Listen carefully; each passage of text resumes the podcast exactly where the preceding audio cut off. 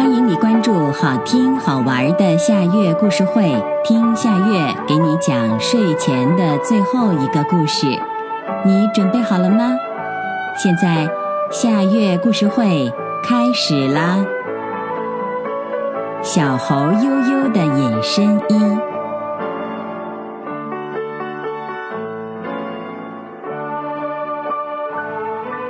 小猴悠悠是森林里最调皮捣蛋的孩子。森林里的动物们，不管男女老少，都怕悠悠。只要他一过来，大家就像躲瘟疫一样的四散而去。看着大家惊慌失措的样子，悠悠得意极了。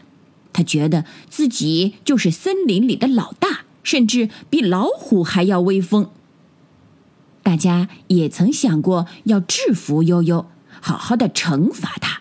可是没说两句，悠悠就爬到树上，朝着大家一个劲儿的做鬼脸，一副死猪不怕开水烫的样子。谁也拿悠悠没办法，只能眼睁睁的看着他搞破坏、捉弄小动物。原本和谐欢乐的森林被悠悠搅得鸡犬不宁。有一天，白马博士送给悠悠一件漂亮的衣服，神秘地说。悠悠，这件衣服送给你，这可是件隐身衣哦，穿上它，谁也看不见你了。悠悠眼睛咕噜咕噜的转着，他想：我要是穿上这件隐身衣，那以后我捣蛋的时候，大家岂不是看不见我了？那该有多刺激呀！从此以后，穿着隐身衣的悠悠更加肆无忌惮了起来。森林里一点风也没有。熊伯伯戴着的帽子却莫名其妙的飞了起来，不管他怎么追，就是追不上。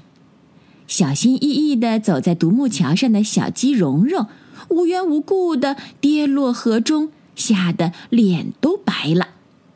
正在爬行中的小蛇冰冰被一只无形的手拎了起来，飞到了半空。狼婆婆吃力地挑着一担水回家。路上很平坦，却重重的摔了一个狗啃泥，桶里的水也倒得一干二净。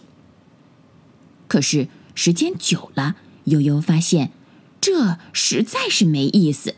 大家不像以前那样气急败坏的追着自己破口大骂了，也不像以前那样拉着自己苦口婆心的说教了。他们已经习以为常了。最重要的是。悠悠消失了这么久，大家竟然一点都不关心。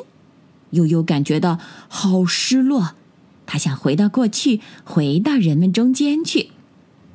悠悠还是穿着那件隐身衣，只是他再也不干坏事儿了。熊伯伯坐在河边晒太阳，总觉得有人在给自己挠痒痒。熊伯伯舒服极了，不一会儿就打着呼噜进入了甜蜜的梦乡。小鸡蓉蓉在树下找食吃，忽然大树抖动了起来，簌簌的掉下无数的小虫子。小鸡蓉蓉大饱口福。小蛇冰冰在草地上玩，突然从天上掉下一个漂亮的花冠，不偏不倚，正落在他头上。要知道，这可是他日思夜想的生日礼物呢。